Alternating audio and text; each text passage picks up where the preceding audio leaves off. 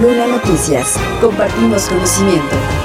En la última semana, la ocupación de camas en los hospitales destinados a pacientes COVID en el Estado de México pasó de 1.8 a 2.6% en promedio de toda la entidad, lo que significa la segunda semana de incremento y prácticamente la misma cifra respecto al mes pasado. De acuerdo con los datos de la Secretaría de Salud Federal y con base en la red de seguimiento a las infecciones respiratorias agudas graves de las unidades médicas mexiquenses designadas para atender esta enfermedad, hay siete unidades con pacientes, tres más que la semana pasada y una de ellas con el 100% de sus camas ocupadas. El hospital que representa el lleno se encuentra en el Valle de México y se trata del Hospital General de Zona número 71 en Chalco, el cual mantiene esta condición desde hace dos semanas. También en esta región, el Hospital Regional de Alta Especialidad de Ixtapaluca tiene el 7% de ocupación y el Bicentenario de la Independencia en Tultitlán 5%. Esta semana en el Valle de Toluca se registran tres hospitales con pacientes. Se trata de la Unidad de Salud de Lista en Toluca con porcentaje del 20% de ocupación, el Hospital General Regional 251 del IMSS en Metepec con 14% y el Centro Médico ISEMIM con el 2%. Por lo que refiere a la región norte, la mitad de las camas en el Hospital General de Zona número 252 de Atlacomulco se encuentran ocupadas, mientras que en el sur de la entidad ningún hospital se encuentra con pacientes. En los hospitales de todo el Estado de México, el 0.8% de los pacientes se encuentran en camas con ventilador, pero ninguno de ellos en estado grave dentro de las unidades de cuidados intensivos. Finalmente, esta semana hay 21 unidades médicas que no registraron pacientes con esta enfermedad, de las 29 que se mantienen dentro de la red IRAG. Es importante recordar que para prevenir contagios se debe mantener la higiene de manos y el uso de cubrebocas en lugares cerrados cuando haya aglomeraciones de personas o en los hospitales. Manuel Luna Noticias.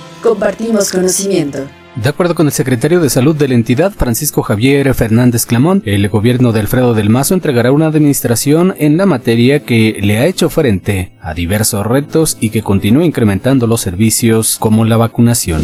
Es una administración de salud que ha hecho frente a diversos retos incluyendo la pandemia de COVID-19. Ahorita continuamos en la recuperación de los servicios de salud porque pues disminuyeron la, los servicios, disminuyó la cobertura de vacunación como en todo el mundo y en todo el país que nosotros hemos seguido incrementando y así lo seguimos realizando.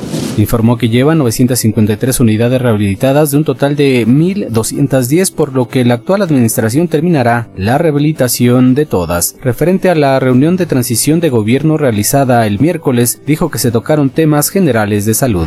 Los temas generales de salud. ¿Cuántas consultas?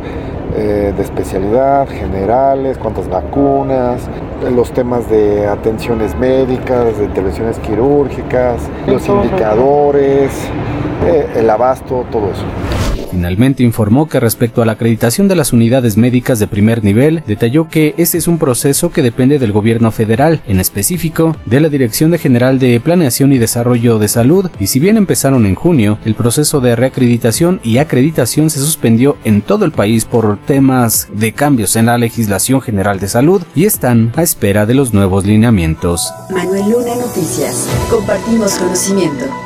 En su visita por el norte de la entidad, Adán Augusto López Hernández, quien busca coordinar los comités de la defensa de la Cuarta Transformación de Morena, afirmó que no será fácil desmontar la estructura de corrupción en el Estado de México cuando asuma la gubernatura Delfina Gómez, pero que ella no tiene derecho a fallar al recordar la victoria de Morena en la entidad. Ya estamos aquí. Ganamos. El gobierno del Estado de México, le cortamos la colita al dinosaurio y el Estado de México va a tener una gran gobernadora, Delfina Gómez Álvarez, y ustedes la van a apoyar. Ella no tiene derecho a fallar. No va a ser fácil desmontar toda una estructura de corrupción, de componentes. Va a costar, se va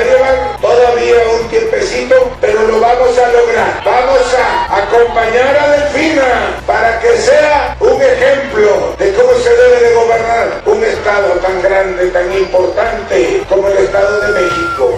López Hernández visitó los municipios de Acambay, Gilotepec y en la Plaza Cívica de Atlacomulco ante habitantes de ese y otros municipios del Estado de México, agradeció a los adultos mayores por ser la base de su movimiento. Adán Augusto cuestionó a los presentes sobre su deseo de que la pensión universal deba continuar para agricultores, campesinos, ejidatarios, boleros o albañiles, por lo que ante la respuesta afirmativa analizan que ese programa de pensión pueda reducir la edad para que las personas adultas mayores desde los 63 años también la puedan recibir.